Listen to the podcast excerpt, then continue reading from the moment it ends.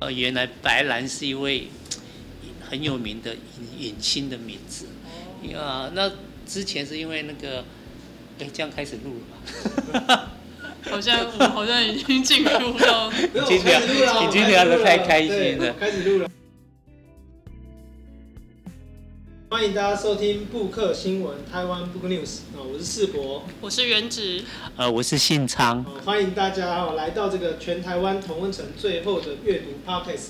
这礼拜咱们到顶去干嘛点？然后我们邀请到的是张信昌先生，他有两本著作《台湾经典老玩具》跟《台湾怀旧干嘛点》，我们邀请他来聊一聊这样子。那哎，原子，你有去过干嘛点吗？有啊。小时候家里附近其实就有一家干妈店，他还蛮早就关了，因为他那个开店是一个老阿妈，她很老了。那我小时候去的时候就，她就已经生病了啦，所以其实大概在我小学的时候，那家店后来就收起来了。对，所以其实我们也是一种城乡差距啊，因为我小时候这个至少到可能国中、国小的时候，其实对干妈店都还很有印象，因为。最喜欢在入队的时候去干妈店买物件，就是这个趁着上学放学啊，然后会买一些糖果饼干，然后面茶啦，或者是你们有玩过一个游玩具吗？就是会黏黏黏的，是一个手掌，然后可以甩出去啊，粘在墙壁上之类的，玻璃上。对，所以我们今天邀请的就是。柑仔店达人哈，张信昌张大哥哈，我们邀请他来跟大家聊聊看这样子。是，哎，信昌大哥，嗯，为什么会对干妈点情有独钟啊？呃，因为我们在收藏商品啊，或是写故事，或是做商业展览的时候，干妈点是引起呃，不管是大朋友或小朋友最大共鸣的一个聚集点。就是说，所有的场景里面，柑仔店的启发或是呃共鸣点是最高的，所以我们就特别喜欢这个柑仔店作为我们的主轴啊，是这样子。而且那时候我们看从你的书，你们会发现说，哎、嗯欸，其实干妈点不只跟我们的生活有关联，而且你在你的童年记忆里面，其实你到后来复刻了很多。年轻的时候看到的东西？嗯，是是是，因为我们这个柑仔店嘛，它除了是呃一个贩售行为的商店啊，其实在早期哈，呃，在我那个年代，不管是买东西、卖东西，甚至它是一个标会的场所，或是它是一个里民联络情感交流一个很重要的一个据点，甚至呢，它是一个政府单位。呃，发布呃呃政府公告的一个地方的连接，甚至是呃戏院的新广告啦之类的，就电影海报就会贴在那个地方。那以前电话不那么普及的时候，公用电话也是在干嘛点，甚至是邮筒。所以你想啊，你看干嘛点它它的功能是多么的强大，它不只是买卖，它是情感交流的汇聚的据所。所以这个像公共场域啊，公共领域这样一个干嘛点。它不只是销售东西，嗯，它其实就像是一个服务处一样。对，哦，那大家都可以在那边有一些交交流这样子。嗯，就像一个黎明中心的那种。对，所有人在这附近的邻居都会去。嗯，在我们小时候确实是这样子，所以他卖的东西哦，跟现在便利商店有一点点不一样，应该是说很大不一样。以前呃，以前的农业社会嘛，所以他买得到欧罗杯啊。起低啊，起矮呀，哦，起起下面懂不的鸭龙舞啊，甚至说，哎、欸，以前我们要吃面条嘛，现在是一包一包，以前不是哦，以前柑仔店老板就有一台制面机。一个点嘛糯米粉，得给给，等等等等等，还米粉条，然后一条一条写出来。而、我们吃的那个面面条啊，就是老板亲自为我们呃碾压出来的面条，所以那个柑仔店的功能是非常强大。那即马少年人可能定去 Seven Eleven，定去 全家吼，伊较无多是想讲迄个干妈店是做啥物款嘛？嗯嗯，因为像我自己小时候，可能咱去干妈店面就是一间细间的，吼、欸，可能内底主要是。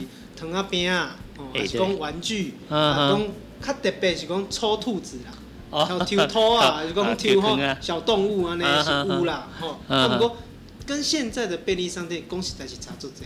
嗯。哦，不过我感觉我细汉的时阵柑仔店应该嘛，甲信昌大哥细汉的时阵柑仔店小可较无共对无？对对对，哦，我们那个年代可能我觉得更有趣了。那就是说，那个老板啊，他只要你你每个小朋友进来，他都知道你是谁，可以叫出你的名字啊，你的妈妈是谁。所以那个那个，通常我们那个干妈店老板啊，很大部分那个老板可能就是立定北啊，哦，或是。或是一个地方上的可能家境比较富裕的人，他才有能力开干妈店来服务大家。啊，不过那蛮不好啊，这样买东西都被发现啊。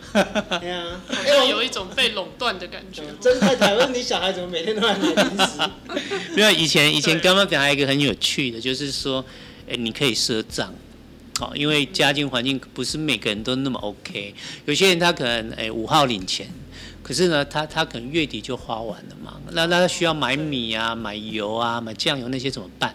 那老板都很大方。啊，不要给你搞瞎哎，所以瞎就是赊账，所以所以人家常常在讲一句话啊，你看猫姐姐搞记忆笔哎，可是以前在干妈店嘛，这句话是真的，那个老板就拿粉笔啊，张信昌买酱油二十块画一横，那就这样，类似像这样子。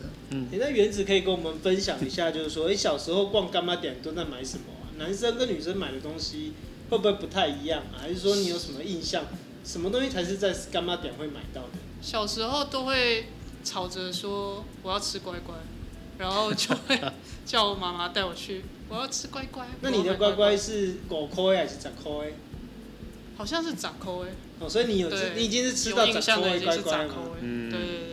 那信昌大哥应该就可以讲得出说哦，我是五块的，五块的嘛，对不对？我是五块。我冇讲过五块，我些五块钱的默契。呃，我们那时候好像是五香嘛，还有椰椰椰香，大概是没口味没有像这么多啦。现在听说还有什么巧克力之类的，以前我们就是五香乖乖最最最最普遍的。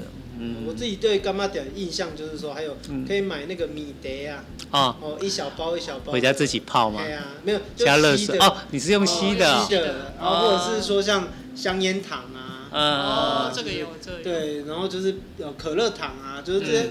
就主要都是以饼果、饼干、糖果为主这样子。Okay. 小时候都是要吃饼干、糖果，或者是买那种小玩具。那其实我们的吃的东西还蛮相近的、啊。对对，嗯。哎、欸，那这一个过程中，信昌大哥，你那个时候是什么机缘下开始想要去收集这些物品啊，甚至去重建一个干妈点的场景，是什么的那个因缘关系这样子？呃，早期是因为小时候是因为。呃，自己很喜欢美术，很喜欢画画，所以对柑仔店里面的那些包装啊，因为以前的包装不像现在都是彩色印刷嘛，以前很多都是手绘印刷。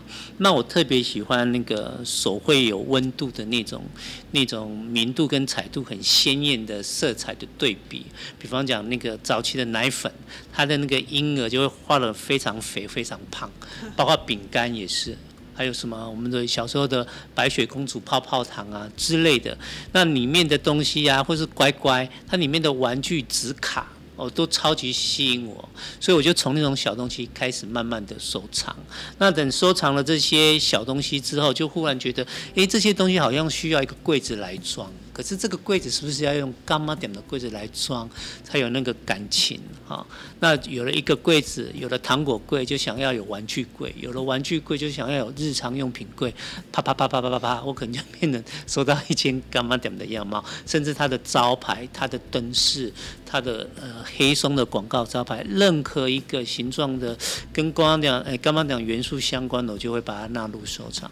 嗯，有点像是我们现在小朋友买奶粉的时候，他就会送你一个厨具组，可以让小朋友自己在那边这个学习煮东西一样。那其实那个信昌大哥等于是在自己的家里面建构了一个这个，就是说实实境啊，嗯，就是童年的实境，你把一个干妈点重新。复原出来，重现，嗯，而且你还不止复原了干妈点嘛，你还帮妈妈的冰店也把它复原了出来，对不对？是啊，因为小时候妈妈是卖串冰嘛，那以前家境比较普通，那诶、卖剉冰就是。它的建制成本比较诶、容易建置，那有了剉冰机啊，就可以做煮个绿豆汤啊、粉圆啊，就可以营业嘛。所以我就就想说，诶、诶、以前在我还在念小学的时候，妈妈卖剉冰的情境，我就想把它复刻出来。好，那我以前就记得有文勇坐在搓冰机台旁边写功课，所以我们家小时候的搓冰的东西，我就把它留下来，然后复制一个原貌，跟干妈店做配合，嗯，对。然后有有有了柑仔店，有的搓冰店，我就又想要有机车行，有老客厅，有理发厅，哒哒哒哒哒，我就这样子收藏，对对对，人收藏了一条老街，好像几乎已经是复制了，就是台湾那种呃民国五六零年代的那种呃老街景的商店街那种感觉。嗯、那大哥的妈妈是开冰店的。那当时的冰店跟我们现在永康街上面那些芒果冰啊、串冰店有什么不一样的地方？呃，早早期当然没有那么那么华丽啦，它就很单纯，就是呃两块的清冰，五块的绿豆冰，诸如此类的。那可能老板也很大方啊，你五块，他可能你要粉圆绿豆，他都通通送给你啊。他因为以前的冰就是。它它是很廉价的，也不用太过于多么的华丽，它就很简单的。那可能一个医疗啊、长板凳，或是切一块西瓜、西瓜冰之类的，呃，妈妈就这样子做生意。嗯。那其实就发现说，像去年不是大家在讨论那个光华商场的重建吗？嗯嗯。对啊，其实你等于自己也在重建一个街景嘛。嗯嗯。哦，那个五六零年代，大家可能已经要从老照片里面才会找到的东西。嗯。是，呃，我我们做街景文化，大概就是。呃，我们最常为客户服务的就是百货公司的怀旧老街，因为他们可能需要做一些呃复古美食展呐、啊，或是复古电影节之类的，那就会邀请我们把它打造一个长廊，那里面有布满呃十家二十家的复古商店，有理发店啦，有有有有裁缝行啊，有打铁行啊，打铁铺啊，啊有卖剉冰的，啊有被干嘛点的，而且我们就把它集合起来，变成一个怀旧。老街，嗯。那收这个物件，就讲，敢有特别的，让你印象最深刻，就讲上趣味、上无小心收到什么物件，你记记忆上上亲的是都是。呃，我我觉得最有趣是我我收藏那个公用电话。呃，不是现在，因为现在公用电话说实在也很少见，因为现在手机人手一支了嘛，就就已经少了那个年代。那我们那个年代的那个红色公用电话是是蛮有趣的，因为那时候家用电话不普及，然后要跟女朋友约会啦，或是当兵要打电话，都都是要透过公用电话。那打到家里，家里还没有电话，那怎么办？通常说打到里长伯啊引导。啊，像那个那个张君雅小妹妹那个广告一样啊，张信聪，恁恁兜的人打电话要找你，请来里长伯家接电话，哦，类似像这样子啊。所以那个收藏那个红色公用电话，对我的感情或是那个呃情呃情感触流就会比较深刻一点。嗯，所以其实每一个物件有点像说那个。普鲁斯特那个《追忆似水年华》里面呢、啊，他在描述自己的童年 跟回忆的时候，其实都跟物品是有关系的。对，会连结。我们一项物品就让你想到讲啊，你较早哦过去哦，可能你那时阵还是讲少年时阵哦，不同的记忆跟不同的场景，但是不可否认会遇到一个困境哦。像我家己最近搬厝的时候，就拄到一个麻烦，就是讲 物件太济就搬袂完，哦，还是讲甚至搬了拢无得整理。哦，啊，你做这代志的时阵，家里面的人啊，嗯、家人啊，太太啊，小孩，嗯、对于这收藏品的态度都是怎么样？呃，因为我是做商业用途啦，就是那到家人倒是还好，因为这是爸爸的工作，所以呃，我们不止公司，呃，我们早期啦，公司还没成立的时候，在家里确实啊，我们家就像一个大杂货行。也可以说百货行啊，就什么东西都有。那因为呃收藏物品呃实在太多了，后来我们就需要去租赁仓库。好，那租赁仓库，后来我们因为成立了公司，专营这个呃本土文化的教学或者本土文化的商业设计，甚至帮客户盖博物馆，所以我们不得不去成立公司跟成立大型的仓库来收藏跟保养这些物品。嗯，所以非常的庞大的物件的收藏。我看大哥还有收藏机车。有，我有一间机车行，专门收藏机车，嗯，大概有十来部的老机车。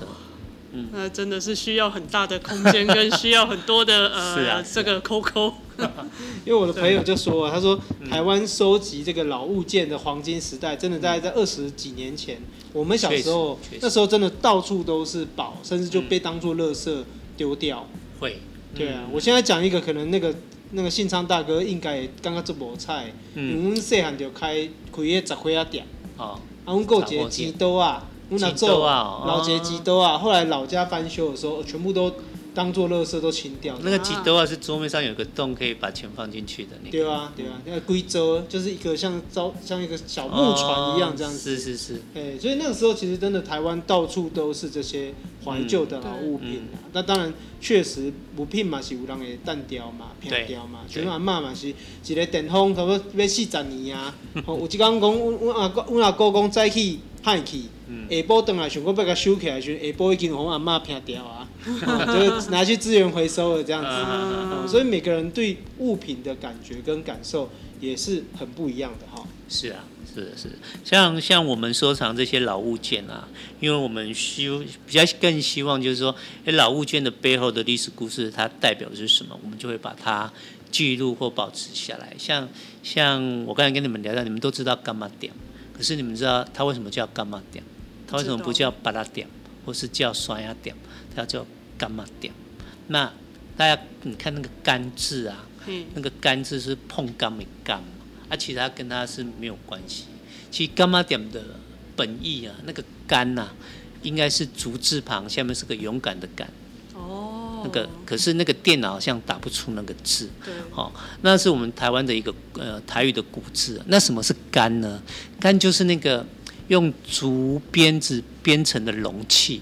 就是柑嘛，啊柑嘛，啊以前那个没有干妈讲这个名词之前呢，是因为那个老板啊，就是用那干仔，就是那个竹篓子编成的笼子，放了很多农作物，或是水果，或是小鱼干之类等等的，啊，可以引到门口去卖，啊，远看哈，就就这干嘛形成呢，诶，货货品柜嘛，啊，所以人讲啊，迄叫干嘛集成的店，所以叫干嘛店，干嘛店。所以这个是干妈店最初的那个那个名称的由来。所以很多观众或是听众他不晓得说，哎，那干妈店为什么叫干妈店？哎，其实它是用聚集那些物品的容器所形成的商店，所以我们叫柑仔店。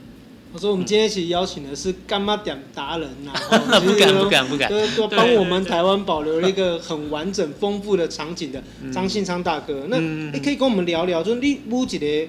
五零年代博物馆哈，嗯，搁咧规台湾咧世界赛，迄是安怎的状况哈？呃，因因为我们在在业界可能也小有知名度啊，所以你在网络上只要打五十年代博物馆，或打五十，或打怀旧，或打复古，一百张照片，我们公司可能会出现八十张。所以我们很容易被企业搜寻，或是被百货商场搜寻。所以当他们想要办这种怀旧复古展的时候，就会自然而然的找到我们。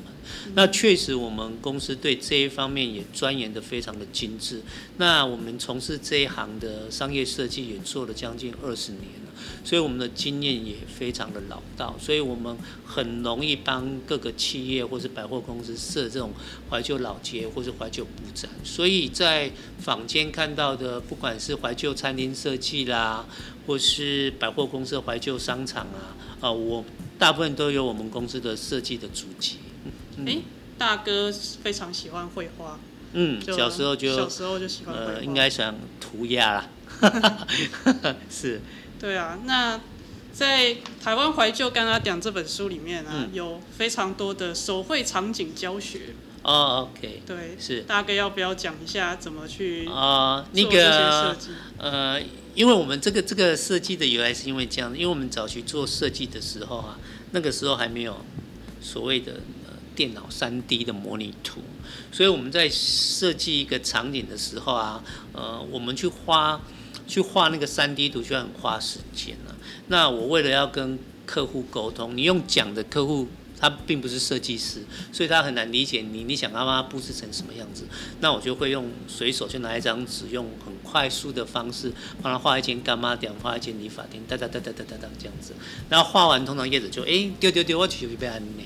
那通常画他就希望哎啊，你张做什么杂照？你张都要来赏我，就把它送给他。所以我往往的手绘设计图就变成博物馆的一个纪念的一个图章，就放在馆内。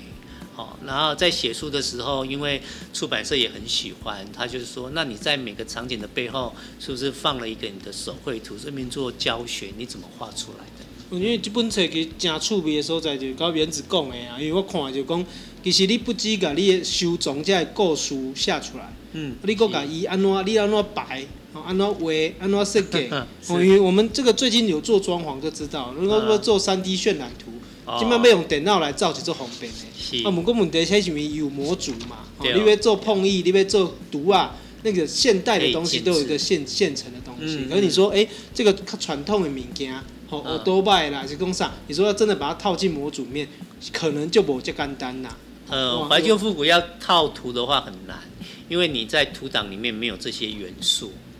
对，就是要变成我们这实景拍摄，把它模拟成三 D，再套图。嗯。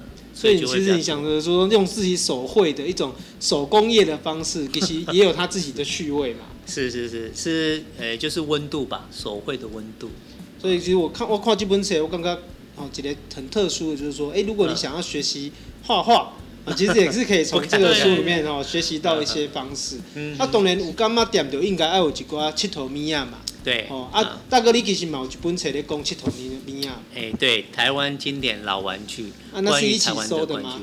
呃，几乎是同时啦，因为它很难去划分或区隔。当你收藏了 A B C D E 的时候，那个后面的 X 跟 D 它就会附藏在这个前面的 A B C D 里面，所以是一并收藏。只是我们在写书的时候，我们把它分类，把专门把属于台湾的。老玩具把它拉出来，比方说，呃，有台湾企业的公仔，还有以前我们的电视影集的玩偶，或是我们故事书里面所出来的玩具，或是厂商因为某些剧情或是呃呃玩具类的，他会把它挑出来，我们就把这样做分门别类的做一个书籍一本书，做另外一个阐述。那这么多玩具来对啊，嗯、你刚刚想？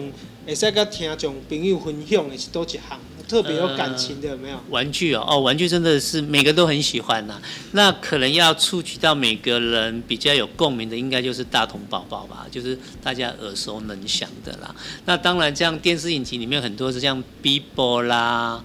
或是一些回力清香油啊，送 Bibo 的呃哦，那个时候有确实呃买回力清香油送 Bibo 嘛。那当时是因为它是跟那个电视剧的产生啊。那这个我们在收藏这个玩具有一个呃很有趣的事情，就是说呃你看哦那些怪兽啊，永远比那些经典的超人的数量要来的少。对。所以在收藏界里面，那些怪兽反而就变成。特别的经典，或是派，嗯，或特别的贵。哦，嗯、原来是这样、哦。嗯，因为以前的小朋友啊，就是，呃，他永远喜欢超人，他不会喜欢怪兽，所以那个制造商啊，玩具商啊，他大概是七比三，就百分之七十的量产会生产超人，可是百分之三十才会去生产那些什么双头怪啦，什么冰火玄天之类的那些怪物人物这样子。哦，其实我在看这本书，那个台湾经典老玩具的时候，就有注意到刚刚世博讲的这个状况，哎，就还蛮有趣的。有一些，它上面有一些娃娃啊，或者是企业公仔啊，就是反而是那种当时觉得是做失败了的产品然后反而就变成是 以后变成收藏界里面最贵最。有价值的是啊，没错，没错，像是有一个大童宝宝的闭眼造型的哦，闭眼造型哦，闭眼造型不是做错哦，闭眼造型是大同宝宝当年出的第一只大童娃娃，只是当时的老板觉得那个眼睛闭起来的精太没有展现出大同宝宝的精神了，所以他只出了第一批，就是胸前五十一号。之后全部改成眼睛张开的，所以当时那一只啊，那一只我本身也没有，听说那一只大同宝宝收购的价钱是台币三十万块。嗯，在如果大家想要看的话，可以去大同公司，可能要申请吧。他们公司有展示一些在橱窗里面，听说还是用了那个恒温剂在保护那一只大同闭眼宝宝。就有点像是这个邮票一样嘛。嗯。哦，邮邮票嘛是讲那是印不掉的，印相反的哈，还是说怎样的？那个 其实反而比较特别。对对对对。是是是，就很很特别啊，那一只。嗯。啊，原子，等下也可以想想看，跟大家分享一下有没有什么经典玩具？因为我咧看一本册时，我咧一直咧找一项物件。哦。啊，不过你那就无介绍到。哪一只？大家分享一下，就是有一种东西叫每这个地方的说法不一样。嗯。哦，譬如说。我太太他们就叫那个都叫扁扁，扁扁。啊，我们是叫偷鸡昂啊，偷鸡昂。是北部，但是它以前是一个塑胶，一片塑胶片。那个物件，阮伫台北叫做昂啊森。昂啊森，不是拽哦。我知道很像塑胶嘛，半透明状的。对对。那比较大声的是。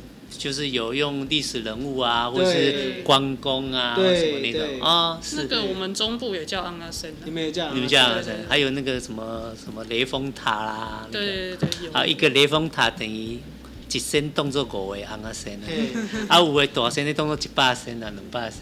啊，我们那时候拿来竞技啦，就拿来比赛，就是说那个收集起来，比如说可能有的水果比较厚嘛，嗯，哦，有的有的，因为每一只的功能不一样，那就是用指头去弹。嗯，啊，用手指去弹咧，去那个弹呢，啊，看提能够叠在人家上面那个就啊就赢了。哦，昂阿飘也是这样子啊。对，所以就是以前我们下课的时候会玩那个。嗯。哦，那时候不能想说哦，那五老都吹掉，啊，那啊在书里面没有看到，觉得啊 好可惜，因为小时候不知道就都把它丢掉了嘛。啊。现在年纪大就回头就想说，哎，那个应该要留下来。那个有专门人在收藏哦，有，而且那个收藏还不太容易，因为。它容易断掉，尤其上面的圈环，比较圈环的起角还是还是迄个圈环断去啊，迄些可能无给断去啊，在当时是这样子认为。对，嗯，对。那原子呢？原子有没有什么经典的老玩具要跟大家分享？其实我我 可能我太年轻了，所以我就没有收藏到这种经典老玩具。我对大童宝宝还蛮有印象的啦。但是呃，我还蛮有兴趣的是，它里面讲好多布袋戏的玩偶，就是那个史艳文啊、总驾临啊，是啊。那个中国强，那个时候的布袋戏是不得了，是当时它的收视率应该是百分之九十七耶。现在现在这个现在现在这个时代是无法想象，你能够九点七就已经是不得了的。九点七就已经是这个最红的节目了。对对对，已经不只是最红了，是最红的两倍。那时候的布袋戏啊，是被呃有一段时间是被政府禁令的，因为它已经呃。呃，严重的影响到人民的生活，还有一些新闻的报道啊，所以他你看当时的布袋戏是多么的风靡啊，在那个时候。对啊，我觉得其实我们这一次录这个干妈店嘛，跟老玩具，其实是有时候常常会觉得很可惜啦，因为我想到干妈店，就想到另外一个也是。在夕阳中的一个场景，就是文具店啊。是。咱今嘛点下工，看到成品被修，就刚刚讲我很难过哦，然后跑去这个彻夜未眠哦，跟着这个成品这个倒数这样子。可是其实我觉得在峡谷来对，文具店所扮演的功能，其实才是。不可或缺的，对，他也卖参考书，也卖书，也卖制服，也卖文具。可是这个东西其实才是每天或者是随时随地都在为社区服务的事情。嗯嗯嗯。我问了刚刚讲，以后嘛可能像有人会像张大哥那样款呐，哦，就来复刻一下文具店，就讲你今嘛等去就再开始准备啊，那这一个一个有味道的文具店，其实它是台湾即将消失几年哦。一个的产业嘛，对，嗯，很很值得珍惜的一个场景。嗯嗯嗯，其实这个文具店啊，呃，复古文具店，其实在日本哈，呃，它确实有一群人在收藏复古文具，也收藏了比较早期的地球仪啦、铅笔啦。诸如此类，他也把它收藏这一副客厅。其实您您讲的这个这件事情，其实在现在已经有人在这样子做。那很巧，因为我大概上两个月的时间，我帮立百代设计了的设计一间博物馆，所以我帮他重现了立百代当时的一些呃制作铅笔啦、橡皮擦啦一些情境啊，在桃园大家可以搜寻一下立百代博物馆，它应该已经开馆了，也蛮有趣的哦。你可以看到呃民国大概四十几年一直到七十年代的呃铅笔，大家最有印象应该是叫小天使香水铅笔，有没有？那个时候是他们的最热热销产品，那个很红哎，那个小时候很红。嗯、对，五彩缤纷呢，还有香香的，个胖公公，对对对，写字会有香味。嗯、好，那今天很高兴我们邀请到张信商张大哥来跟他呃分享他哈这个多年来收藏的老玩具，以及他所建构的自己的童话世界了哈，自己的 干妈店。嗯，对啊，那各位听众如果分享我们的节目的话，我们这次也是抽三本哈。抽三本台湾怀旧柑仔店的电子书，有什么意见或者想推荐什么书籍哈，到底来抬杠都可以到我们的 IG 或者是写信给我们，我们的 IG 是台湾 Book News，我们信箱是台湾 Book News at gmail.com。好，感谢你的收听，布克新闻，我们下周再见，拜拜。哎，拜拜，谢谢。本节目是与 Remo 读墨电子书合作制作 Remo 是台湾最大的繁体中文电子书。Remo 是买书、看书、分享书的阅读基地，完整的阅读体验就从读墨电子书开始。布克新闻与你继续爱读一万年。